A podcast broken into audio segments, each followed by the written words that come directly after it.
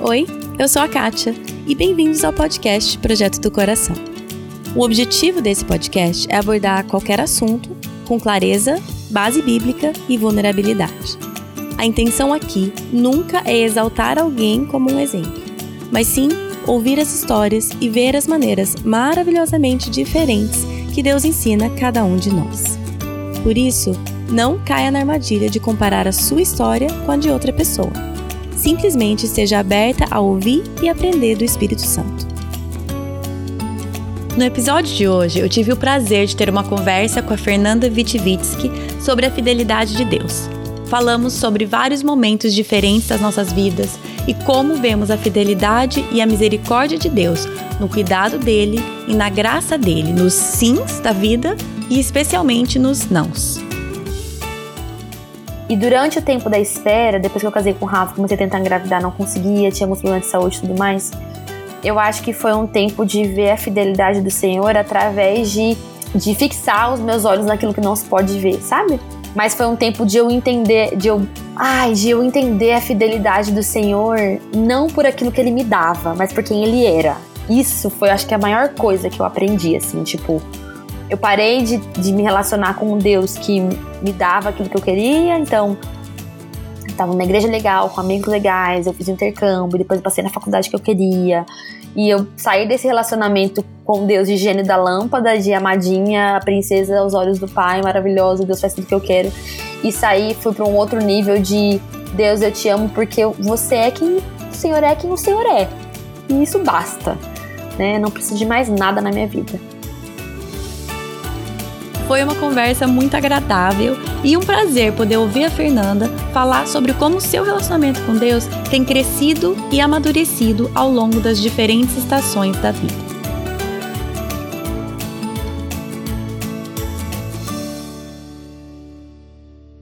Gente, hoje eu tenho o prazer de ter aqui para conversar comigo, com vocês hoje, a Fernanda Vitivitsky. Acertei? Arrasou, Acertei. arrasou. Treinei. É, a Fernanda Vidvix está aqui. Ela, imagino que vocês conheçam, ela é autora de três livros e ela está aqui, mãe de três crianças também, três bebês. É, casada, eu vou pedir para ela se apresentar um pouco mais, para talvez alguém que não conheça, mas Fernanda, seja muito bem-vinda. É um prazer ter você aqui hoje. Ah, Keire. Eu descobri que eu acho que eu prefiro chamar de Keire do que Kátia. Fique à vontade. Porque seu nomezinho tá aqui, ó. Aí eu fico lendo. Faz mais sentido, né? É, Keire, primeiramente, obrigada, viu, pelo convite, muito legal. Não lembro a última vez que participei de podcast, tem um tempo já. Eu acho que desde que eu tive filho, não acredito que tenha participado de nenhum. é difícil, né, a gente conseguir esse tempo. Então, eu tô muito feliz de estar aqui. Agora eu voltei a gravar só eu de, de host, né? Faz tempo que eu não, que eu não, que eu tô do outro lado. Mas eu sou a Fernanda Vitivitsky, eu tenho 32 anos, eu sou casada com o Rafa, que tem 30 anos, a gente mora aqui no Brasil e nós temos três bebês, a Sara, o Samuel e o Isaac. A Sara e o Samuel são gêmeos, tem dois anos e quatro, três meses, anos quatro meses, hum. e o Isaac tem quase um aninho.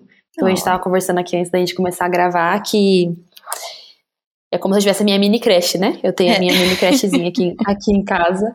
E eu sou escritora, é, trabalho como escritora tem três anos. Esse livro que você falou que você leu foi meu primeiro livro, um uhum. livro totalmente amador, assim, que eu escrevi de algo que o Senhor me pediu para fazer. Eu escrevi a, a, aquilo que o Senhor fez na nossa vida, era tipo um, um testemunho mesmo. Uhum. E coloquei isso à venda porque era uma forma da gente ter algum tipo de monetização através disso e ajudar a gente, que a gente, depois de um mês de lançamento, iria nascer nossos filhos, a gente precisava de uma ajuda financeira para casa, então eu pensei, bom, vou contar em forma de livro e a gente pode, de certa forma, ter alguma ajuda financeira para o nosso lar. Uhum. E o livro acabou, enfim, chegando pela misericórdia de Deus, Deus quis assim, né? Era algo que estava no coração dele, ele queria que essa história chegasse na casa de milhares de pessoas e por conta disso, né, do livro ter chegado a muitas pessoas, eu virei escritora. Né? Hum. Esse não era o meu plano, esse era o plano de Deus. Hum. O meu plano, na verdade, eu nem tinha um plano, né? Ah. Eu tinha zero planos. Entendo.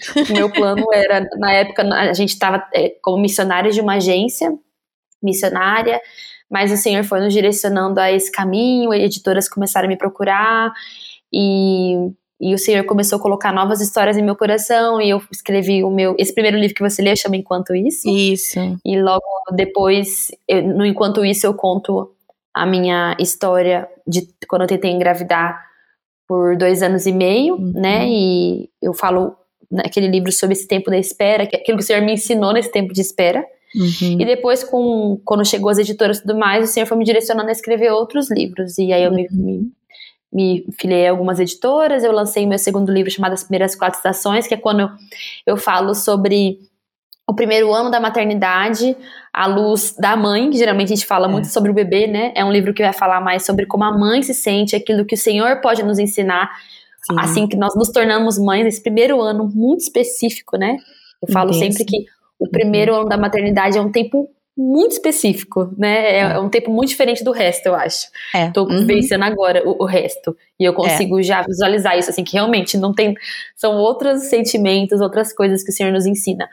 E foi um tempo muito especial. Eu escrevi esse livro, e depois desse livro, o Senhor me direcionou a escrever sobre casamento para Hum. jovens casais, né? Então, hum. a gente, eu, eu juntamente, juntamente com meu marido, a gente escreveu um livro chamado Casal Imperfeito, Hum, é, trata de um casamento aperfeiçoado em Deus, hum. onde a gente conversa com. A, a, nosso intuito com o livro era conversar como amigos, de igual para igual, com outros casais, né? Então, falar coisas que o Senhor nos ensinou nesses primeiros anos de casados, é defender o casamento, né? A gente vê tantas uhum. pessoas se divorciando com meses, um, dois anos de casados, e a gente queria conversar com essas pessoas, tipo vamos junto, sabe? É. Tá todo mundo passando por várias dificuldades e foi um livro que a gente expôs bastante as nossas dificuldades nos primeiros anos, aquilo que o Senhor nos ensinou, coisa que nos, coisas que nos ajudaram a permanecer no casamento, a luz da palavra. E aí virei isso, assim, virei essa escritora e nesse tempo também eu trabalho na internet, então é, hoje é, é como a gente é o sustento do nosso lar, né? Uhum. Então, não só os livros, mas também outro tipo de produto de papelaria, tudo com um viés cristão, né? Eu, eu nasci num, lar cristão, é, meu lar é um lar cristão, a nossa vida respira isso, então tudo aquilo, nosso trabalho, nosso ministério é uma coisa só, assim, sabe? Tudo, tudo misturado. Uhum, bom demais, sim. me sinto muito privilegiada de poder fazer isso. Hum. E é isso, essa sou eu, eu moro em Campo Grande, Mato Grosso do Sul. Eu nasci aqui, meu marido também nasceu aqui, mas a gente já morou fora, tanto meu marido quanto eu, a gente já morou o Rafa é filho de missionários, então ele já morou em outros países. Hum, que legal. É, Rafa já morou no Chile, morou na África do Sul, e eu já morei na Inglaterra, e juntos a gente morou na Espanha, e a gente voltou pro Brasil para poder tentar engravidar, e acabou que veio três bebês assim. De, né, Deus nos presenteou com gêmeos, depois de quando eles estavam com sete meses de vida, o Senhor nos deu um terceiro bebê. Então a gente entrou. O bebê nasceu quando eles estavam com sete meses? Não, não é possível. Essa matemática. Esse cálculo aí. Opa, tá errado. Não, é, é corta. Eu fiquei tão desesperada. Falei, não, não, mas mesmo assim, engravidar com sete meses já é esse. Cara, nem te conto. Foi babado, assim, quando eles tinham sete Nossa. meses. Como eu tinha muita dificuldade de tentar engravidar, hoje consegui engravidar. Imaginava, né? Eu falei, a gente tava tranquilo quanto a isso, assim, tipo, eu só, engra... eu só engravidei lógico, pela mão do Senhor, mas através das mãos humanas, através de remédio, cirurgia, e faz isso, exame, injeta isso, injeta aquilo, vieram gêmeos, depois de muita, hum. muitas intervenções. Eu nunca Naturalmente, assim, eu tava tranquilaça. E aí, quando as crianças tinham sete meses, sete mesezinhos. Nossa, eu descubro os dois pequenininhos, eu ainda descobrindo o que estava acontecendo, o que era ser mãe. Eu descubro que tinha o terceiro bebê a caminho. Graças a Deus o Senhor me enviou o Isaac, que o Isaac ele ressignificou assim a maternidade para mim. Ele o, o, significado de Isaac, né, é aquele que ri. Uhum. E ele trouxe só alegria para nossa casa. Ele é um bebê maravilhoso, sorridente. A Sara e Samuel também são maravilhosos, né? Mas quando a gente pensa assim no terceiro filho, você, tipo assim, meu Deus do céu, agora lascou. E uhum. pra gente não foi assim, foi que bom que o Senhor nos deu Isaac. A nossa casa hum, ficou muito mais nossa. feliz depois da vida dele. Que legal. Eu tenho um Samuel também. Ah, é. sério? Ele é o qual? Mais velho do meio ou mais novo? O Samuel tem nove, eu é o do meio. Ah, o Samuel é do tá. meio. E Isaac sempre foi um dos que estava sempre na lista. É. Sempre na lista da nossa, tipo, não, não chegou a ter o Isaac, mas o, o Samuel foi o segundo. Nossa, ah, adoro esse nome. Qual, como é o nome dos três mesmo? Lucas é o mais velho, Samuel e Caleb. Ah, tá. Todo nome é bíblico também. Você gosta de nome bíblico. É. E o Samuel, eu imagino. É, o Samuel, eu imagino que tem a ver, não sei. O meu Samuel veio depois de uma perda, então o nome Samuel é muito significativo pra gente, como aquele pelo qual nós oramos. Imagino que o seu Samuel tem alguma coisa desse jeito também, né? É, na verdade, é interessante, porque eu, quando tinha 15 anos de idade, eu sempre tive diário. Eu escrevi no meu diário, não sei porquê, eu não explico no diário. Eu só falo assim: é, acabei de decidir o nome do meu, do meu filho, vai se chamar Samuel. Eu, adolescente, assim. E aí, quando eu conheci o Rafa, antes da gente começar a namorar, um dia a gente tava conversando assim, ele falou assim para mim, sabia que eu já tenho o nome do meu filho? Eu falei, sério? Eu também já tenho o nome do meu filho. Como que é o nome do seu filho? Ele falou, Mentira Samuel. Que bateu. Mentira! Olha aí só! Aí eu falei, é esse homem que eu vou casar só pra ter meu Samuel. e aí é até legal, porque no chá revelação, dos gêmeos, eu, eu tinha ali uma certeza, nada espiritual, nada assim, só tipo assim, uhum. que o Samuel tava ali também, um dos gêmeos era o Samuel. E chá revelação foi muito especial, porque a caixa, cada um tinha uma caixa, né? Ai, que eu legal. tava com uma caixa, o Rafael tava com outra, e a caixa que eu abri era que era um balão marrom para menino, balão branco para menina. Ai, que bonito. E nós abrimos as caixas e eu abri o balão marrom que era o Samuel. E o Rafa abriu a Sara. E Ai, foi assim, legal. chororô, porque nossa família sabia dessa história. Lógico, a Sara também foi muito esperada, muito amada ah, tudo mais. Uma, uma história não tira da outra, né? Sim, mas essa história do nome do Samuel é muito especial. A gente gosta muito de nome bíblico também. Lindo. E, enfim, a gente tem muito bom gosto pra nome, hein? Gostei. Eu, Caleb, né? sabia que Caleb é uma, das, é uma das minhas opções de nome? Sério? Se eu tivesse mais filhos? Então, Isaac ah, sempre estava na lista, toda vez, desde o começo, desde o primeiro, Isaac estava ali na lista também. Só que é o lance, né? Tem que duas pessoas concordarem. E ah, no nosso é. caso, a gente sempre quis nome que desse certo em três línguas. Então era uma coisa assim, meu Deus, como isso diminui a quantidade de nome três línguas, duas Mas pessoas concordar. Corresponde, só que aí a dificuldade era um queria escrito de um jeito, outro queria escrita de outro jeito. Ah, é, tem essa. É que eu escrevi o nome do Isaac internacional, que é o é I-S-A-A-C. Ah, é. Só que aqui no Brasil a galera sempre erra. Sempre tem gente que erra, assim. É, era o que. É, mas... enfim. Mas é, são dificuldades, né? De nome. Então, assim, duas. Mas enfim, é. Isaac sempre tava lá em cima também. Acho muito lindo o nome. Mas enfim, Estamos dando uma pra tangente aqui. É, eu queria voltar, então. Eu escutei, como eu falei para você antes, eu escutei o seu livro, As Primeiras Quatro Estações. É, passei para algumas amigas que estão bem nessa fase também. Achei muito boa, sua forma muito, é, muito sensível de tratar aquele primeiro ano, como você falou, que é um ano muito único. É, muito. O primeiro e, e, de novo, não é para desmerecer os outros filhos que vêm depois, mas aquele primeiro ano de maternidade com aquele primeiro filho, ou no seu caso, primeiros dois, né?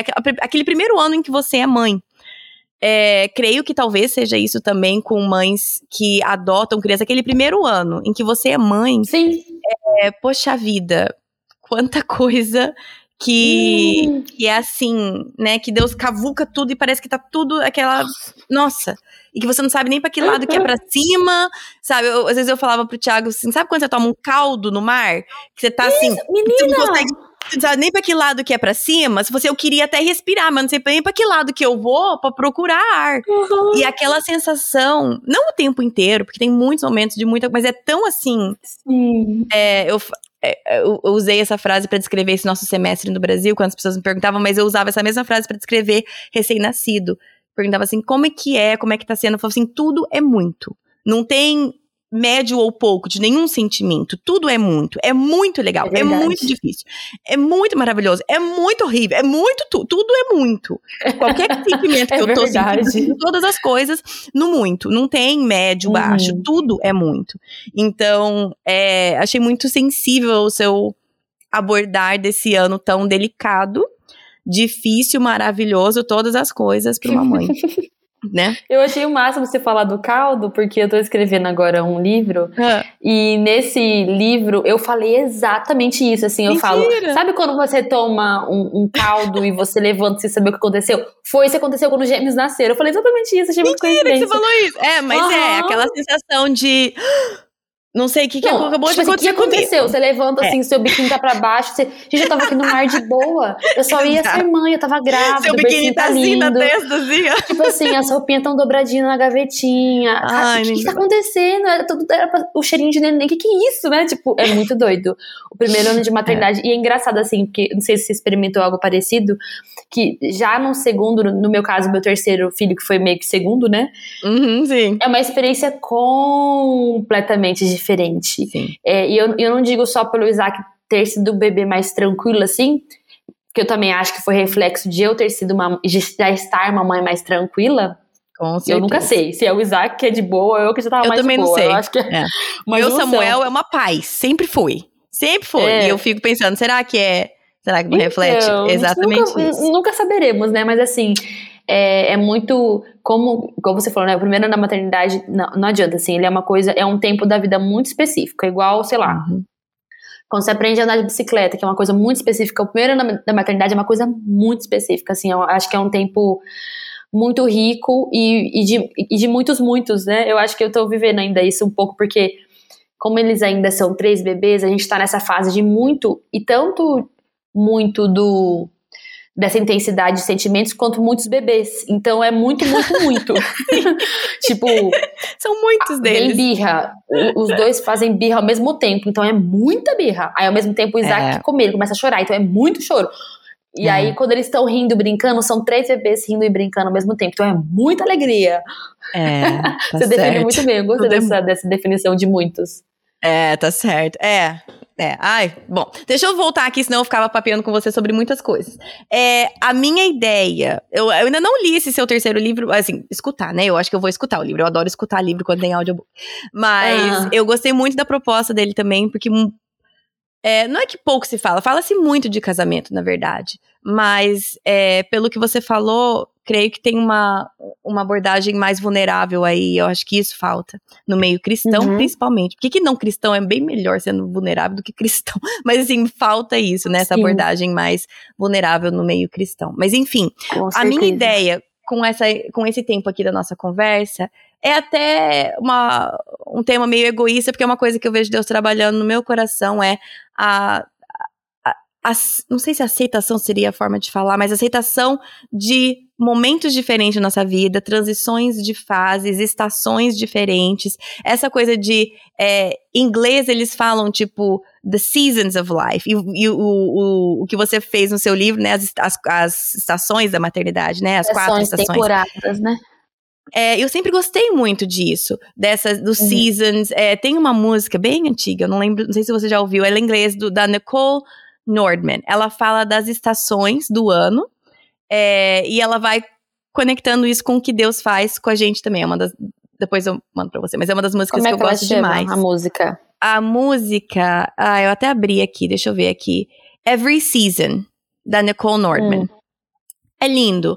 É, e aí no final ela fala da primavera e ela fala assim, eu vou traduzir aqui, né, brevemente assim do, meu- do inglês rapidinho, assim, é, quando ela fala que as coisas que estavam congeladas e tudo começa a ressurgir do verde, e assim é com você, falando pra Deus, né? E como você me transforma, e me, me faz nova, com cada mudança de estação, será assim, porque você está me recriando a cada estação. E isso é, eu sempre escuto essa música desde que eu era adolescente, mas essa música sempre teve uma coisa assim, que Deus vai me recriar a Hum. cada estação. E aí, é, eu tava estudando o, livro de números num estudo aqui, e bem no finalzinho, ela, no, no, na- no capítulo 33 do livro de números, né, tem uma- um capítulo que se não fosse pelo estudo que eu tava fazendo, eu teria, é um daqueles clássicos que eu pulo, porque é um monte de nome, nada a ver, que eu falo assim, beleza, aonde que recomeça a história. Uhum. Mas com o estudo aqui, ele me fez parar e fala assim, até peguei em português aqui, porque a minha Bíblia tá em inglês. Números 33, ele fala assim, essas são as jornadas dos israelitas quando saíram do Egito, organizadas segundo as suas divisões. Por ordem do Senhor, Moisés registrou as etapas da jornada deles. E aí é um monte de nome, tipo, partiram de não sei aonde, chegaram não sei aonde, partiram de não sei aonde, chegaram não sei aonde. Dadadada. E aí, nesse estudo que eu fiz, até peguei aqui, de novo, tá em inglês, mas eu vou traduzir mais ou menos. Fala assim: presta atenção nos nomes, porque cada nome era um local que era conhecido pelo povo e por Deus. Hoje, pra gente, é um monte de nome nada a ver. Mas para quem Moisés estava uhum. falando, todos aqueles lugares, falou assim: crianças nasceram em cada um desses lugares. Ah, pessoas amadas faleceram em cada um desses lugares, tiveram sucessos e falhas, epifanias, desapontamentos, brigas e reconciliações em cada um desses lugares esses lugares tinham significado e esses nomes tinham significado. Uhum. E aí no seguinte tem esse exercício aqui que eu fiquei uma semana evitando fazer. Eu tô te mostrando, né? Mas é uma linha de tempo onde você vai colocar marcos importantes da sua vida que para você esses nomes têm significado. E aí eu fiquei um bom tempo porque eu não gosto de escrever as coisas, porque Deus mostra as coisas quando a gente escreve. Eu sabia disso. Eu deixei essa página em branco por um bom tempo. Eu falava assim: ah, não precisa, eu sei. Eu sei meus pontos, não precisa escrever. Uhum. Aí depois chegou um tempo que eu peguei e escrevi, e aquilo eu chorava, escrevi e chorava, porque essa coisa de Deus vai nos trazendo em lugares diferentes, e cada lugar desse tem marcos na minha vida de momentos de choro, de alegria do que Deus me ensinou, de desapontamentos, de alegrias, de epifanias, de frustrações, de pessoas, em cada um desses marcos. E do mesmo jeito que se o povo de Israel tivesse ficado, tipo, ah, eu gostei desse lugar aqui, vou ficar aqui, e não tivesse continuado seguindo até a terra prometida, não era isso que Deus tinha para eles. Da mesma forma, eu não quero ficar presa numa fase da minha vida porque eu amei ela. Eu tava conversando com você antes, né? Que uhum a fase de vida quando meus filhos eram pequenos, né? O meu mais, meu mais novo agora tem sete. Foi uma fase que eu amei. Muito difícil também, não, não quero romantizar nada, mas é, eu amei ter crianças pequenas, bebês pequenos, passear com eles, toda essa coisa gostosa de ter bebê, criancinha, as gordinhas, aprendendo as palavras, tortas. Né? Ai, gente, as errado. coisas que eles falam. Ai, eu amei tudo isso. Eu também gosto. Sabe, é, todo mundo entrando, eles ainda entram na cama com a gente de vez em quando, mas de manhã, sabe, mas tudo, é toda era essa coisa de criança né, pequena. uma coisa assim, mas... Ai, era mais bonitinho, era mais bonitinho, cabia melhor na cama, uhum. sim, cabia melhor. É, eu amei tudo isso. E o seu livro foi uma das várias coisas que Deus usou para me mostrar essa parte da sua vida chegou a um fim e você precisa continuar seguindo é, pelo caminho que eu tô te mostrando. Então, a minha ideia, aqui, né, 20 horas de 20 minutos de entrevista já, mas a minha ideia de conversar com você é que eu queria ouvir de você. Você já passou por várias fases da sua vida e eu queria ouvir de você. Se você fosse fazer um exercício desse, linha do tempo, em momentos marcantes e o, o que Deus te mostrou naqueles momentos de alegria ou de dificuldade, frustração, seja o que for. É, conversa comigo um pouco sobre isso, sobre essas fases diferentes e como Deus tem sido. Ah, e aí outra coisa, uma música que quando a gente estava fechando o nosso tempo no Brasil agora, a gente veio embora em junho, né? E eu estava na igreja que eu nasci, cresci, que meu pai ajudou a plantar e eu corria naquela igreja, era minha igreja, cresci naquela igreja, casei naquela igreja, aquela igreja é uhum. minha igreja, sabe assim, é, é o meu lar. Uhum. E é claro que fazem 13 anos que eu não sou mais membro ali, então é, mudou demais. E isso não é uma coisa ruim, mas quando eu estou apegada ao que era meu e o que era normal, aí, na minha cabeça, aquilo já é ruim, é, aquilo doeu em mim. E, gente, tem nada de ruim nas mudanças, tá? É só quando eu vejo uma coisa que para mim era, nah, isso aqui faz parte da minha identidade, sou eu. E aí aquelas mudanças eram difíceis para mim. E aí eu via que eu não tinha mais lugar aqui, tinha amigos e tudo mais, mas o meu lugar não era mais ali. Foi um momento difícil. Aí no nosso último domingo lá, a música que eles cantaram era aquela És fiel em todo tempo, sabe? Em todo tempo tu és tão, Eu conheço ela em inglês. So eu não conhecia ela em inglês. Ah, tá, que eu não conheço ela em português. Eu não ouvi essa música em português ainda. Eu vou, aí eu chorei, porque eu falei, isso é verdade, senhor. O senhor tem sido fiel. O senhor foi tão bom comigo crescendo nessa igreja, nesse lar. E o senhor é tão bom comigo onde eu tô agora. Foi um momento, né? A gente teve esses momentos, aquela música. Aí eu fui escutar em inglês. E não é fiel em todo tempo, é All my life you have been faithful. Toda a minha vida tu tens sido fiel. Uhum. Toda a minha Entendi. vida tem sido tão, tão bom. E aí é uma coisa que Deus está me ensinando que toda a minha vida, em todas as fases, em todos os momentos, Deus tem sido tão, tão bom, tão fiel e tem estado presente nos altos, nos baixos. E aí eu quero ouvir de você. Eu sei que você tem escrito livros sobre fases diferentes, mas eu quero ouvir de você dar uma, um panorama aqui um pouquinho da sua vida, de alguns dos pontos que Deus tem tá. tocado sua vida, mudado. Nossa, que, que pergunta difícil, né? Tipo assim, diz aí as fases da sua vida que Deus te ensinou. Diz aí Nossa, tudo que Deus tem te ensinado ao longo de toda a sua vida. Um, dois, três e já. É, né? Tipo assim, um livro para cada, pra cada estação. Aí eu tô pensando aqui agora que você perguntou, assim, tô tentando pensar em coisas que eu possa falar sem ficar só contando história aqui. Eu gosto de história, é... pode Não, eu digo assim, é porque seriam muitas histórias, né? Então eu tô tentando pensar em como falar um pouco da fidelidade de Deus em cada área, sem ter que contar todas as histórias de todas as áreas, e enfim. É, eu, assim, como você, eu me identifiquei um pouquinho com a sua fala agora de, desse pertencimento, né? Tipo, existem coisas que nos definem. E eu cresci, nasci e cresci numa igreja, igreja presbiteriana do bairro Mambaí, da minha cidade aqui de Campo Grande. Uhum. E eu cresci uhum. numa cultura muito forte de igreja. Não era tipo assim, que eu era só da igreja. Meus pais inspiravam a igreja, tipo, líderes envolvidos uhum. e depois eu crescendo com a mesma atitude, assim, de liderar e estar tá envolvido e fazer parte das coisas. Meus irmãos foram os primeiros a participarem de Kings Kids da minha cidade, então a gente trouxe Kings Kids para minha igreja, a gente foi meio que pioneiro em algumas coisas, então é, foi uma, foi, foram anos muito intensos e que me formaram muito. É, eu acho que a única experiência desses 25 anos que eu estive na minha igreja, que eu estive fora só, foi quando fui morar na Inglaterra com 18, 19 anos, que foi um tempo de um ano ali. Mas depois eu voltei para o mesmo lugar para fazer as mesmas coisas. E eu acho assim que é, muitas, muita da fidelidade de Deus é uma coisa que eu tenho agora adulta tenta, tentado trabalhar em mim. A gente consegue muitas vezes ver a fidelidade de Deus só depois que as coisas acontecem. É, então, hoje eu olho com muita gratidão pelo tempo que eu estava na igreja, na minha antiga igreja, e como foi maravilhoso.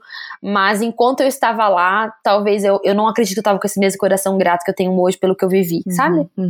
É, durante a espera, quando eu tentei engravidar por dois anos e meio. Eu escrevi um livro, mas eu escrevi esse livro sobre a espera já quando eu já estava grávida dos gêmeos. Hum. É, por mais que o Senhor me ensinou muitas coisas durante a espera, enquanto eu esperava, existia ali um desejo muito grande de entender o futuro e saber aquilo que Deus queria para o futuro, e uma dificuldade de olhar para o presente e ver a fidelidade do Senhor no presente, não uhum. só tipo assim, ah, Deus vai me dar aquilo lá no, lá no final, então Deus é fiel. É, então, assim, eu tô tentando pensar, né? Como, como, como contar o quanto eu vi o Senhor sendo fiel. Mas eu acho que eu cheguei nesse momento de enxergar a fidelidade de Deus no presente agora. Onde uhum. eu não uhum. enxergo só que Deus foi fiel em tal estação da minha vida, que tipo assim, que eu tô out of the picture, sabe? Vendo uhum. as coisas de fora. Isso. E aí eu consigo. É muito mais fácil a gente falar das coisas quando a gente tá fora da situação. Então, por exemplo, foi muito fácil para mim escrever o Enquanto Isso, que eu já tava fora da situação, já tava grávida, tinha dois bebês na minha barriga ainda, tipo assim, eu tava cheia de contentamento e, né? É. E depois, uh, já as primeiras quatro estações, eu acho que foi um livro, talvez, ainda mais sincero, porque eu escrevi enquanto eu tava passando, tipo, não estou entendendo nada. e o livro é isso, quem ouve fala assim, nossa, eu sinto que alguém só traduziu o que eu tava hum. sentindo e não conseguia falar, eu tenho vergonha de falar tal.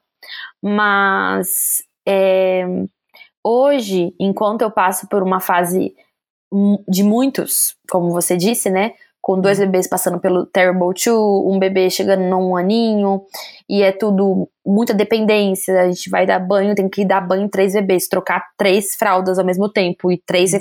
né? Nunca é tipo um mais velho que já se vira e os outros a gente vai. Não, é tipo três bebês precisando da gente ao mesmo tempo é uma, é uma rotina muito intensa.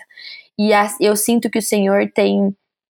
É, eu tenho aprendido, até talvez até mesmo através de uma maturidade espiritual, sabe? A enxergar a fidelidade do Senhor no hoje, né? Uhum. Então, eu acho que durante a minha adolescência, o Senhor foi muito fiel no sentido dele já ir plantando várias sementes no meu coração de coisas que eu precisaria entender no futuro. Por exemplo, eu fui agora, semana passada, teve EBF da minha antiga igreja. Uhum. Não sou mais membro de lá, meu marido é batista, já de denominação tal, eu fui batista também com ele. E, enfim, não participo mais da minha igreja presbiteriana, mas teve EBF lá. Hum. E eu amo EBF, eu nasci na EBF, depois eu era a tia da EBF. Uhum. E aí eu falei, nossa, eu preciso que eles vão pra uma EBF. Falei com as meninas lá, a gente não é mais membro, mas elas liberaram por ter esse carinho com a gente e tal, deixaram eles ir participar. E aí, quando eu deixei eles lá, eu deixei eles, minha mãe ficou lá com eles que eu precisava trabalhar, voltei para casa, mas quando eu deixei eles, eu fiquei no carro ouvindo as musiquinhas, tocando e aí aquelas músicas começaram a entrar no meu coração e eu fui da igreja até em casa cantando essas músicas. Hum.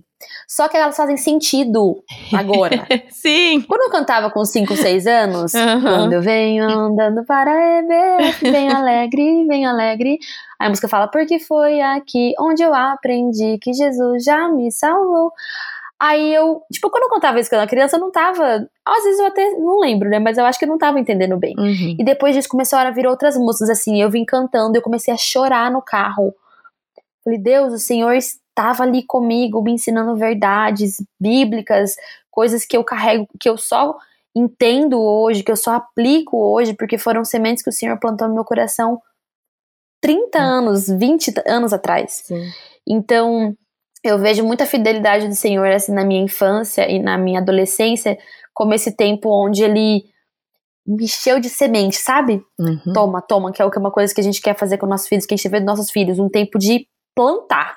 A terra ali tá boa, momento da gente encher da palavra, Uhum. de músicas, de verdades, daquilo que o Senhor é, tal. Por mais que eles não eles entendem porque eles memorizem, memorizam, né? Mas por mais que talvez direto às vezes eu tava esses dias também comecei a contar outra música que fala sobre paz, que na verdade é um versículo que a gente cantado, né? Hum. E aquela música que eu tava no coralzinho na minha igreja, eu comecei a cantar uma coisa que tá gravada na minha memória, mas hoje em dia é uma coisa que não é só mais uma coisa gravada, é uma coisa que eu posso colocar em prática na minha vida, sabe? Minha vida Uhum. adulta. Então eu sinto, eu vejo muita fidelidade do Senhor nisso, assim, sabe? De ter permitido me dar muitos anos de receber. Uhum. É, e ali, depois, durante o tempo da espera, né? Eu acredito que foi. é, me casei com o Rafa e tal. Então, assim, eu vejo. Primeira parte, criança e adolescência, acho que foi um tempo de receber muita coisa. Uhum. Depois que eu me casei com o Rafa, o Senhor foi nos colocando numa posição mais de quem daria, Hum. né? Então a gente se tornou líderes de jovens. Quando a gente foi pra Espanha, a gente se tornou líderes de jovens adolescentes. No Brasil, antes de me casar com o Rafa, também tinha sido líder de adolescentes. Então foi um, senhor, foi um tempo onde o Senhor começou a. Vamos começar a colocar em prática aquilo, né? Que, que eu te ensinei. E então acho que a gente começou a. Eu comecei a amadurecer assim na área espiritual. E e durante o tempo da espera, depois que eu casei com o Rafa, comecei a tentar engravidar, não conseguia, tinha alguns problemas de saúde e tudo mais. Eu acho que foi um tempo de ver a fidelidade do Senhor através de enxergar, de fixar os meus olhos naquilo que não se pode ver, sabe? Uhum. Então, foi um tempo de entender muitas coisas, assim. É tanta coisa que deu um livro, né? Chama É, enquanto é isso. verdade. Se você que tá me ouvindo querer saber mais do que eu acho que foi um tempo assim muito rico, o Senhor pode falar muitas coisas no seu coração através desse livro. Uhum. Inclusive eu tava relendo ele eh, mês passado, reli ele inteiro. E o Senhor trouxe várias coisas ao meu coração. E é o tempo ali da espera, que foi um tempo de silêncio, assim, sabe? Uhum. Total. Não sabia se eu ia engravidar ou não. Na verdade, não foi nem silêncio, eram, eram muitos nãos, né? Cada, gra- É. cada menstruação, não. Outra Uhum. menstruação, não. Grandes Uhum. nãos, assim, né? Uhum. Mas foi um tempo de eu entender, de eu. Ai, de eu entender a fidelidade do Senhor, não por aquilo que ele me dava, mas por quem ele era. Hum. Isso foi, acho que, a Sim. maior coisa que eu aprendi, assim, tipo. Uhum. Eu parei de, de me relacionar com um Deus que me dava aquilo que eu queria, então. Eu tava numa igreja legal, com amigos legais, eu fiz intercâmbio, depois Uhum. passei na faculdade que eu queria. E eu saí desse relacionamento com Deus de gênio da lâmpada, de amadinha, a princesa aos olhos do pai, maravilhosa, Deus faz tudo que eu quero. E saí, fui para um outro nível de Deus, eu te amo porque você é quem o Senhor é quem o Senhor é. E isso basta, né? Não preciso de mais nada na minha vida. Então foi um tempo de experimentar a fidelidade de Deus, não porque eu observava a minha volta e via aquilo que ele me dava e falava, nossa, o Senhor é bom, sabe? Uhum. Porque Sim. eu acho que é muito mais fácil a gente olhar os frutos e falar: Meu Deus, Deus é maravilhoso. É. Eu acho que foi um tempo de eu olhar para nada, olhar para Deus, na verdade, e falar: O Senhor é bom, o Senhor é fiel. Ponto. É. Dando filho, não dando filho, dando casamento, não dando casamento, dando dinheiro, não dando dinheiro, o Senhor é bom. E quando eu cheguei nesse estágio final de contentamento, de que, tipo assim, meu coração tava completamente satisfeito, assim, Deus me dá gêmeos. e aí eu entrei num novo, numa nova estação. Que é, era a dificuldade de, poder... de agora eu tenho que deu o que eu queria e agora, não sei se foi assim para você, né? Eu não tive dificuldade de gravidade, tive dificuldade de outras áreas, mas muitas áreas da minha vida eu tava pedindo algo, Deus me dava aquilo hum. que eu queria, eu falei assim: Ai, Deus, eu quero, mas eu não quero mais também. Eu quero, mas não quero. Aquela coisa de tipo, não é que eu nunca, não é que eu não queria mais, eu queria, mas tipo, meu Deus do céu, o que que você foi me dar? Era, era isso que eu pedi mesmo? Eu tava maluca quando eu pedi isso? Não é? é. Nossa, total. É, por isso que eu falo assim, o Senhor, o Senhor nos conhece, ele realmente tem um plano diferente para cada um, porque nós precisamos ser tratados de formas muito diferentes. Sim. É, eu acho que eu só consegui enxergar a maternidade através da lente certa porque eu tinha passado pela espera, sabe? Hum. Eu acho que é esse tempo de espera lapidou, assim, meu caráter demais, assim. Foi um tempo hum. muito sofrido. Ainda mais eu, que era uma pessoa muito mimada por Deus, sabe? Um tempo de muitos não. Tipo, não, Fernanda, não, não, não, não, não, não. Igual quando a gente fala pro nosso filho, várias vezes não. Sim. Em casa a gente usa muito não. Uhum. Não, não, não, não. Esses vários não me lapidou demais, assim. Então, quando os gêmeos chegaram, e aí eu poderia olhar para eles e falar: o Senhor é bom, o Senhor é fiel. O que eu fiz também muito nos primeiros dias ali da ocitocina altíssima, uhum. olhar para eles ah! e colocava um louvor.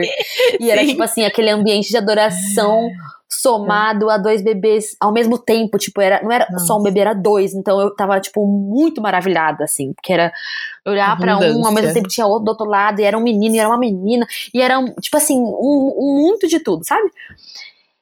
Aí começou, a citocina começou a baixar e a realidade começou a vir. A gente começou a passar as madrugadas acordado, e as contas aumentando, e muita fralda, e muita coisa.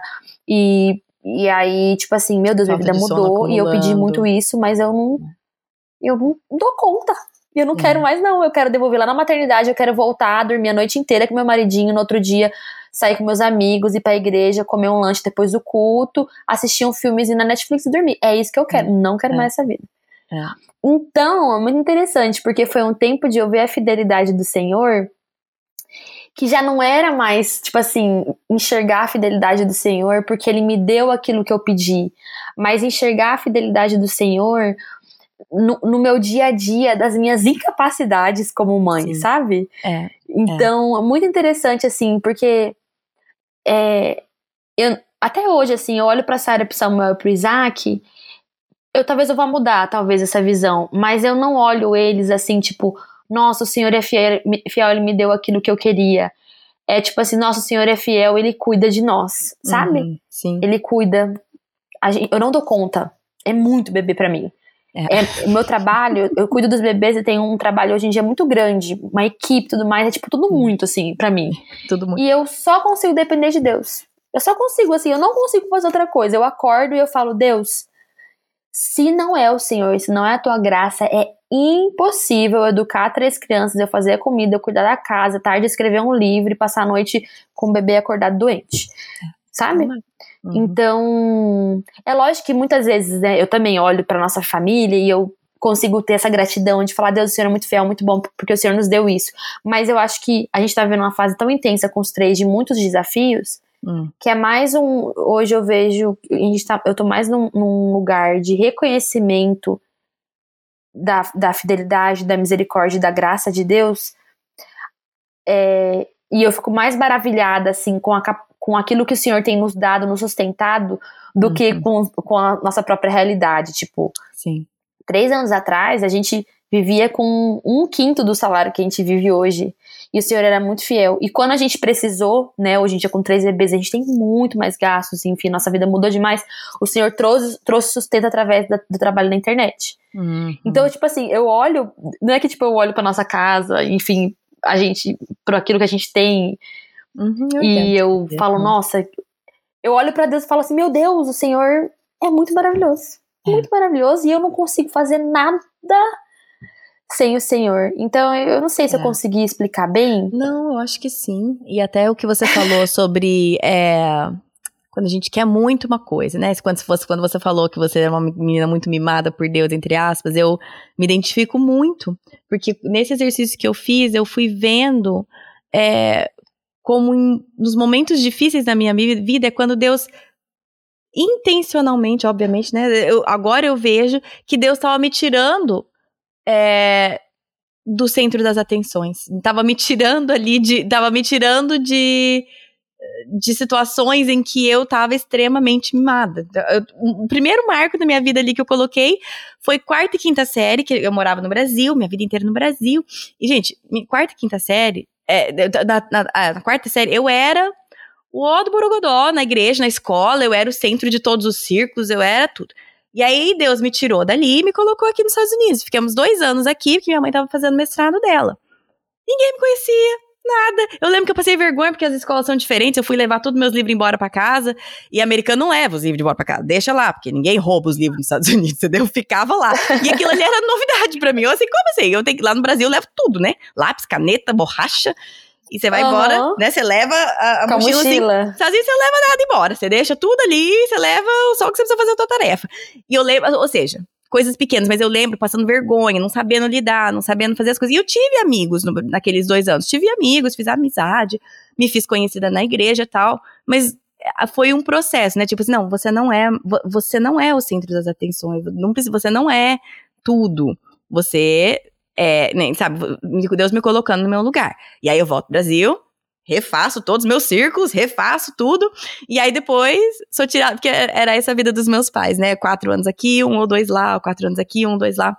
Caraca. E eu vejo Deus fazendo isso comigo graciosamente, porque é, eu me faço centro das atenções muito rápido, eu gosto, e eu, eu- eu- meu orgulho infla rápido, e eu sou muito mimada por Deus, porque muitas coisas me vêm fácil, e aí é, eu me acho demais, por mais que eu não percebo. na- na- olhando pra trás, se você me perguntasse, eu não, não era isso. Agora, olhando pra trás, eu vejo que Deus, assim, graciosamente, com toda a misericórdia dele, me colocou numa situação em que ele abaixou minha bola. E eu tive que aprender tudo de novo. E aí, depois, eu, né, teimosa, orgulhosa do jeito que eu sou, eu volto e construo, tô de volta ao meu redor assim. E aí Deus pega É e desmancha minha- meu, meu castelinho de areia de novo. Não porque ele é ruim, porque ele é muito bom. E ele me salva de mim Uhum. mesma, né? E aquilo, Com aos certeza. poucos, eu vejo que, na verdade, isso é graça de Deus. Mas o que você falou no começo, quando você começou a falar, qual que é o segredo pra gente conseguir isso, ver isso enquanto nós estamos nesse momento? E não só depois que passa, né? Depois que passa fica mais fácil, mas o que eu creio que Deus quer pra mim, pra você, pra, é que a gente possa enxergá-lo como bom no meio do ruim, no meio do difícil, não só Sim, depois com certeza. que ele deu aquilo que eu queria, né? E, e aí é uma das coisas que eu fico pensando, né, lendo o Antigo Testamento, quanto Deus pede pro povo fazer altares, né? Constrói aqui um altar, pega as 12 pedras do Rio de Jordão e coloca uma em cima da outra para você poder falar, falar pros seus filhos, ó, tá vendo isso aqui? Isso aqui foi porque Deus fez isso aqui. E como nós precisamos desses marcos na nossa vida para falar, ó, tá difícil agora. Eu não sei o que, que Deus quer, né? Qual que vai ser o desfecho disso, mas eu quero poder olhar para os marcos de Deus na minha vida ao longo de. Eu tenho 35, né? Ao longo desses meus 35 anos, poder olhar e falar assim: eu não sei o que está acontecendo agora, mas pelos marcos eu sei da fidelidade de Deus e eu quero viver isso agora. Eu queria ouvir de você, talvez, quanto, como que é para você olhar para trás e falar assim: ó, tá difícil, essa parte da minha vida tá difícil agora, mas eu consigo olhar para trás e ver a fidelidade de Deus e aquilo então me ajuda nesse momento, por mais que eu não sei o desfecho disso, eu não sei qual que vai ser o final da história, né? Mas eu quero viver hoje nessa fidelidade porque eu sei, e eu quero viver grato pela, pela fidelidade de Deus. Não só grato porque o desfecho veio e passou e seja o que Uhum. for, tá resolvido. É, eu acho que quando a gente. é, deixa eu abrir aqui, é Romanos 8. Aqui.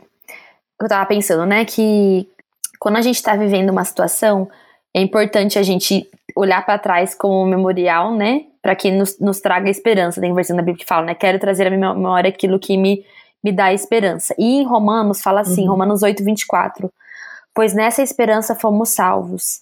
Mas esperança que se vê não é esperança. Quem espera por aquilo que está vendo?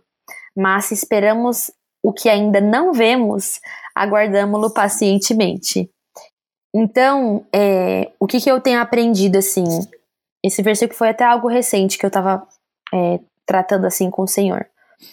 Acho que o que nos ajuda a gente olhar para o presente, né, sobre um, um, sobre um olhar de enxergar, a, a forma que Deus enxerga, é a gente esperar e viver não por aquilo que a gente vê. Então, quando o texto aqui fala, né, esperamos o que ainda não vemos, que no caso até mesmo gente, olhando assim, né, sob um olhar eterno, a volta de Cristo, né, a gente entende que a nossa vida nada mais é do que é um grande processo, né, mas uhum. é um processo de santificação para que um dia a gente retorne ao nosso lar e vá morar com Jesus e quando a gente entende a nossa vida assim, a gente olha né, para esse futuro, que é algo que a gente não, não sabe como vai ser, algo que a gente não vê, a gente consegue viver o presente entendendo esse caminho como um caminho de santificação, então a gente consegue enxergar todas as situações que a gente está, né, como um, uma oportunidade do Senhor estar tá trabalhando na gente, né, esse processo de cada vez a gente uhum. se tornar cada vez mais santos. Eu quero daqui 30 anos perceber uma Fernanda mais santa, mais que tem uhum. mais parecida com Jesus, que que ainda vai estar tá passando por processos, né? Nenhum de nós, a gente não vai morrer nem chegando perto ao, ao aos pés do caráter de Cristo, mas é, quando a gente sai dessa posição de entender situações como, ai, passa logo tal, eu passei muito, eu passo, é. eu digo passei porque tem alguns meses que isso entrou no meu coração, essa verdade, tipo, para de querer que o tempo passe rápido, para. Hum. Não só para as coisas ficarem mais fáceis. É, existe um tempo, existe algo que Deus quer trabalhar em mim agora, que é agora. E se eu fico querendo que esse tempo passe logo, eu tô perdendo a oportunidade da, daquilo que o Senhor quer falar comigo agora. Hum. Então, enxergar a fidelidade de Deus, é, igual você falou, achei muito interessante isso, né? Que Deus, ele, ele não para com isso. Você falou assim, nossa, ele, de novo, de novo Deus vai me tratar? De novo. E provavelmente daqui seis meses ele vai trazer outra coisa, um novo, uma nova coisa uhum. na sua vida que você vai falar, Deus, de novo. Eu acho que a gente vai falar isso de novo até a gente morrer, uhum. né? Porque Deus não nos permite mesmo, né? Que bom que ele tem permitido, não, não tem permitido a gente se afundar no pecado, né? Graças a, ao Espírito Santo tra trazendo esse convencimento ao nosso coração. Então, eu hum. acho que a gente enxergar a nossa vida sob essa ótica espiritual eterna, a gente começa a ter o nosso coração aberto diariamente para aquilo que o Senhor quer tratar. E hum. aí a gente consegue é, enxergar assim, desde a louça que a gente está lavando, até a birra do nosso filho, até a crise do nosso casamento, até uma mudança de igreja, desde o pequeno até o grande acontecimento, a gente consegue enxergar a fidelidade de Deus, que nada mais é do que Ele nos livrar de, do nosso pecado diariamente e uhum. nos tornar mais parecido com Ele. É. É, tem uma coisa, eu queria estar o livro aqui porque eu vou estragar a citação do cara, mas é, é um livro que chama Let It Go, não da Elsa. Não, Let Go, não é Let, não é Let It Go, Let It Go é da Elsa, é Let Go. é de um Let Go. Francis Fenelon, né, dos 1500, 1600 por aí. E eu não sei quem que me deu, mas me deu e eu tenho lido e relido. É um livro desse tamanho, assim. E tem uma parte que me chama muita atenção, porque nós somos chamados a morrer para nós mesmos, né? E tem uma parte que fala assim: quando Deus trata algo na nossa vida e aquilo traz dor, é porque aquilo ali está vivo ainda, porque morto não sente dor. então, é assim, se Deus trata uma área na minha vida e aquilo está dolorido, aquilo me traz dor, é um sinal que aquela parte de mim ainda tem que morrer. Então, por exemplo, no casamento, se uma coisa que meu marido faz me fere. E, de novo, nós somos seres humanos, tá? Então as coisas vão ferir. Mas querendo claro. ou não, é, me aponta uma área em que eu estou vivendo por mim mesma. Não é, não morri para mim nessa área ainda, não estou vivendo a vida de Cristo. Então, são áreas que. É, ele, ele, tem uma parte muito linda que ele fala sobre um cirurgião.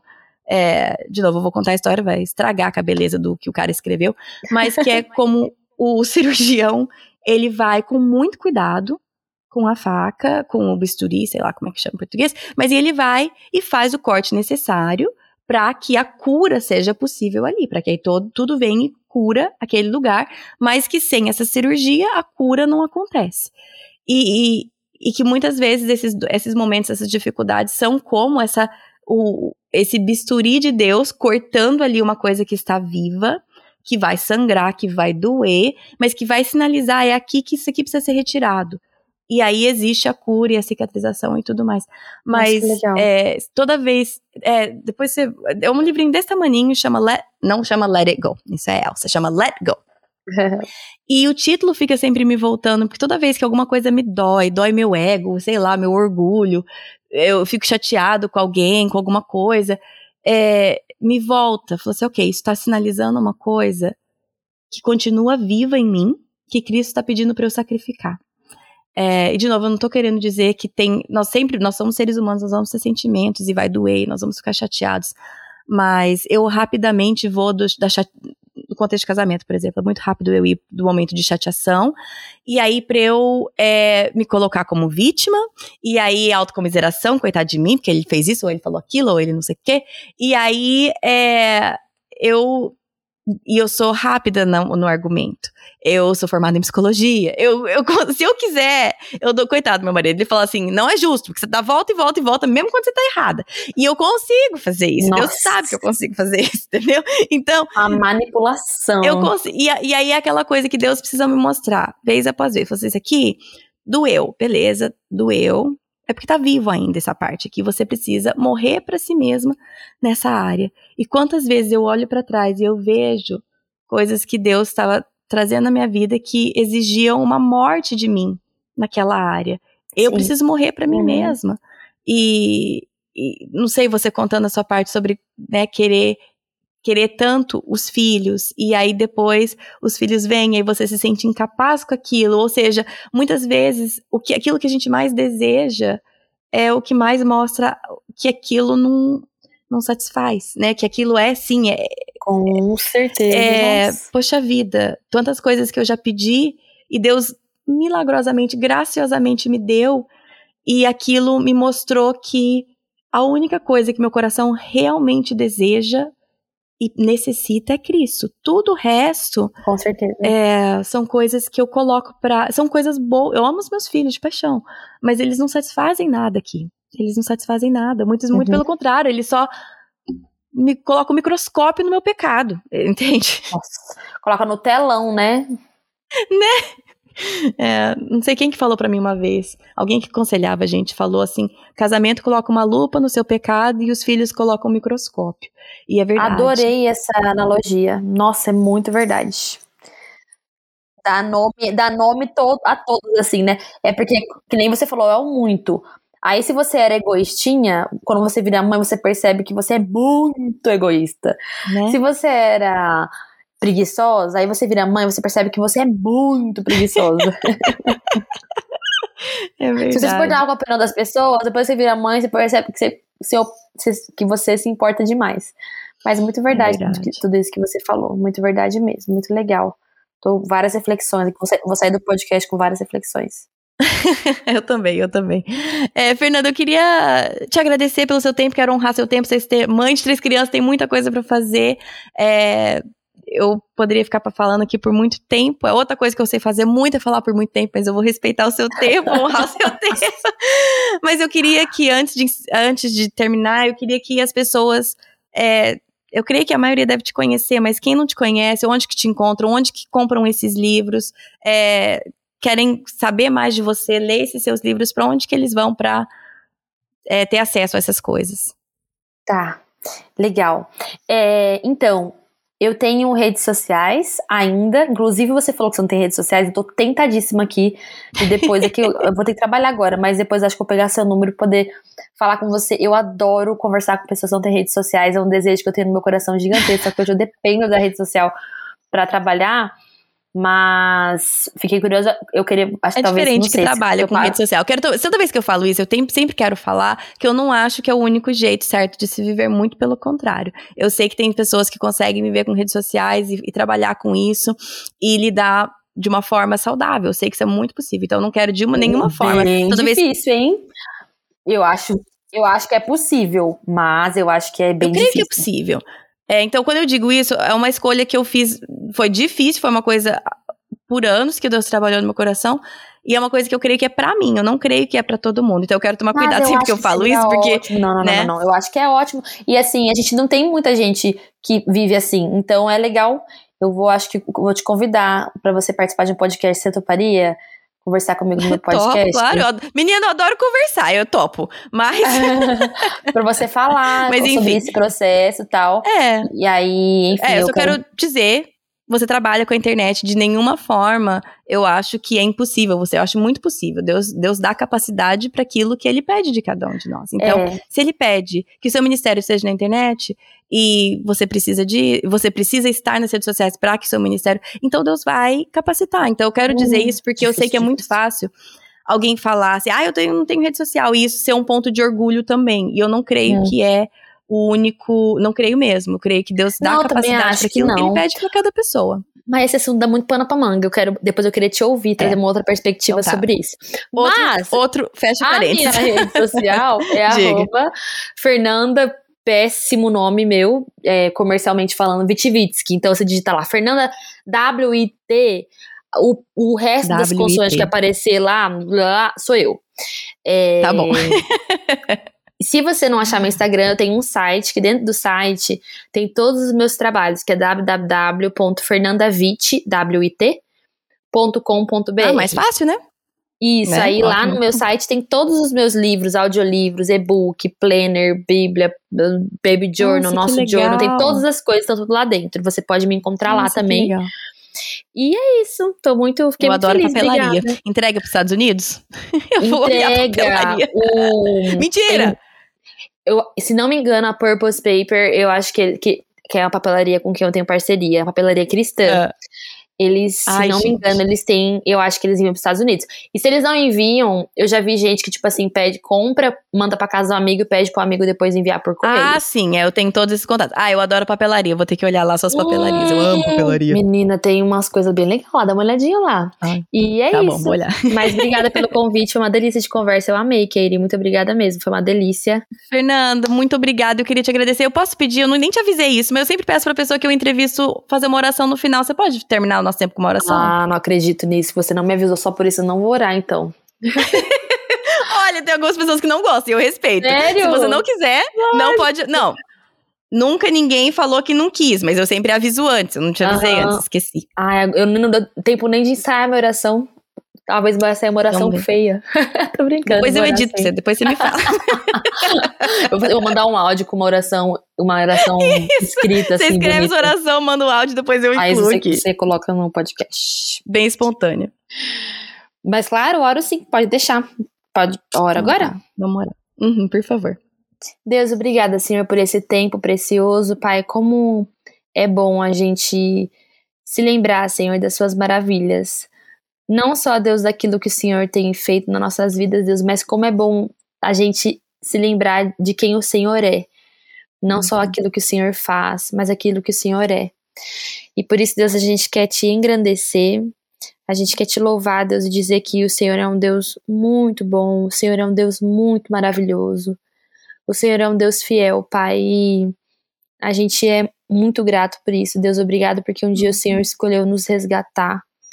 E obrigada pelo teu amor, pela tua fidelidade, Senhor. Nós somos muito gratos, muito, muito, muito gratos, Deus. E queremos te pedir, Deus, para que o Senhor continue a trabalhar em nosso coração, Deus, que o Senhor continue a olhar, a nos olhar, Deus, com esse seu olhar misericordioso, Deus, e a tratar todas as áreas das nossas Uhum. vidas, Senhor. Nós abrimos o nosso coração para que o Senhor nos trate em tudo aquilo que o Senhor precisa tratar. E obrigado, Deus, pelo privilégio de ser moldado pelo Senhor e pela oportunidade de cada dia ser mais parecido com o Senhor, Deus. Por isso, continue trabalhando em nosso coração. Em nome de Jesus, Deus. Amém. Amém. Gente, que prazer que foi essa conversa com a Fernanda. Eu entendi muito bem porque que tantos de vocês já me falaram. Entrevista a Fernanda Vitivitsky. Gente, eu tô craque em falar sobre o nome dela agora, Vitivitsky. Foi um prazer, foi muito gostoso. E sempre é muito bom ouvir a história de outras pessoas, né? Acho que num episódio teve uma hora que ela falou assim: ah, senão eu vou ter que ficar contando muita história. Gente, ouvir as histórias de outras pessoas, quando elas vão falar sobre como Deus foi fiel na vida delas, como isso enriquece, é pelo menos a minha vida, mas eu creio que todos nós, e eu acho que falta isso. Nós precisamos ouvir as histórias uns dos outros e nós precisamos também contar as nossas histórias com essa lente de como Deus tem sido fiel nas nossas vidas, nos sims, nos nãos, nos altos, nos baixos, no momento de abundância, nos momentos de seca. É, uma vizinha minha agora que recentemente a gente estava conversando e a gente estava papeando e a gente estava falando sobre alguns medos e tudo mais, e ela abriu uma situação que aconteceu com os filhos dela, e ela contou uma coisa que foi bem difícil, e ela estava assim, chorando, né? E tocou. Ela abriu essa situação porque eu falei de um medo que eu tinha, e ela abriu. Aí logo depois, acho que foi a noite, a manhã seguinte, ela me mandou mensagem, ela falou assim: "Meu Deus, me perdoe. Eu falei sobre uma situação difícil que aconteceu justo quando você me falou que esse era um medo que você tinha. Eu fui insensível, ela foi muito querida, assim. E a minha resposta para ela foi: na verdade, esse seu compartilhar não trouxe mais medo para mim, trouxe esperança, porque ela me contou de uma situação que eu realmente morro de medo que aconteceu com ela e com os filhos dela. E ela contou aquilo de uma forma que eu vi, ela contou sobre como ela viu a graça de Deus no meio de um momento horrível e como Deus esteve com ela durante aquilo. Então eu pude falar para ela que não, na verdade, você compartilhar isso não aumentou o meu medo, não causou ansiedade, muito pelo contrário. Eu fui ensinada que mesmo se às vezes umas, um dos meus piores medos acontecer, o Senhor vai estar comigo. O Senhor esteve com ela e ele estará comigo também. E ao longo dessa conversa com a Fernanda, eu fui tendo essa essa percepção também de como nós precisamos compartilhar as nossas histórias umas com as outras de uma forma que a gente aponte sempre para Cristo, para a presença dele e para a esperança que nós temos nele. E aí eu já falei, né, que eu fiquei viciado no This Is Us por causa da Sara, filha da Basti, que veio ficar aqui em casa e me convenceu a assistir. E aí eu, aí eu convenci o Thiago, enfim, nós assistimos o final da série. A série terminou, né, gente? Meu senhor amado, mas não vou entrar nisso. É, mas tem uma frase da Beth, a. Acho que é isso. Como é que você fala em português, gente? A Beth, a Beth, né? A esposa do, da, do Randall, que por sinal, eu desejo ser a Beth na minha vida. é ela que eu desejo ser. Mas enfim, tem uma frase que ela fala. Eu vou. Que ela, como é que ela fala? Bom, deixa eu pensar como que seria em português. Mas ela fala assim: que as tragédias da nossa vida são os posts, os fence posts, né? Que o resto da nossa vida pendura nessas tragédias. A hora que ela falou isso, eu falei: nossa, que, que trágico. Mas aí, pensando nisso e até nessa conversa com a Fernanda, e até você ver a história da Bíblia, as, os, os marcos, os momentos de dificuldade onde Deus esteve presente e ele se mostrou fiel, que ele sempre é, né? Mas ele most se mostrou fiel mais uma vez em momentos de dificuldade. Essas tragédias, esses momentos de dificuldade se tornam esses marcos nas quais nós penduramos, né, o resto das nossas vidas. E aí só me fez pensar, né, como realmente as tragédias, os momentos difíceis da nossa vida, muitas vezes são esses marcos para os quais a gente vira os olhos e, e lembra. Deus foi fiel naquilo. Deus será fiel no que eu estou passando agora, né? É o que a gente, eu e a Fernanda falamos mais no final desse, desse episódio sobre como nós devemos, então, abordar uma situação difícil, não esperar ela passar e ter um desfecho para poder olhar e louvar a fidelidade de Deus, mas para a gente poder louvar a fidelidade de Deus enquanto a gente ainda não vê o fim daquela situação difícil, né? Enfim, gente, eu até decisão acabei citando. Outra coisa, deixa eu falar. Eu fiz essa entrevista, foi a primeira entrevista que eu fiz desse, no, desse no, novo semestre. E, gente do céu, como eu perdi a mão. Mas eu falei, mas eu falei. Vocês não têm noção que eu cortei também do episódio, porque eu falei demais. Me perdoem. Vou. Vai voltar, tá? Vai voltar. Minha mão vai voltar. Eu vou aprender a ficar mais quieta. Vou voltar a, a ficar mais quieta e deixar o pobre do meu convidado falar mais. Me perdoe, Fernanda, porque você foi a primeira desse semestre e eu fiquei dois meses sem entrevistar ninguém. Mas enfim, gente, espero que tenha sido um momento em que você também possa ter refletido sobre a sua vida e sobre a fidelidade de Deus na sua vida nesses momentos também. Bom, semana que vem nós seguimos então com a nossa série sobre identidade, que é Você é quem Deus diz que você é. Semana passada nós demos a introdução da série e semana que vem será o nosso primeiro episódio em si falando sobre o fator 1, que é você é o seu corpo. Então, semana que vem eu vou trazer um pouquinho, um resuminho do que o Klein Snodgrass, que é o autor do livro que a gente está baseando a série, do que ele tem a dizer sobre isso. Claro que eu sempre enfio mais algumas coisas que eu li a respeito, mas a gente vai começar a falar sobre esse primeiro fator dessa nossa perspectiva cristã sobre identidade. Você é o seu corpo. Então, essa é a semana que vem. Acho que é isso. Se você quiser acompanhar o podcast nas redes sociais, no Instagram é PDC Podcast, no Facebook é Projeto do Coração. O site é projetodocoração.com. Lá tem um post para cada episódio. E no post de cada episódio tem os links para os recursos mencionados, tudo que foi citado, o site da Fernanda vai estar tá lá, o Instagram, tudo que for citado num episódio está lá no post. Todas as séries passadas, está tudo organizadinho lá. Então, se tiver alguma dúvida, só entrar lá que tá tudo lá para vocês, tá bom? Acho que é isso. Bom final de semana para vocês e até semana que vem. Em Miqueias 5:5, lemos o versículo: Ele será a sua paz. Em Efésios 2:14, vemos o versículo: Porque ele é a nossa paz.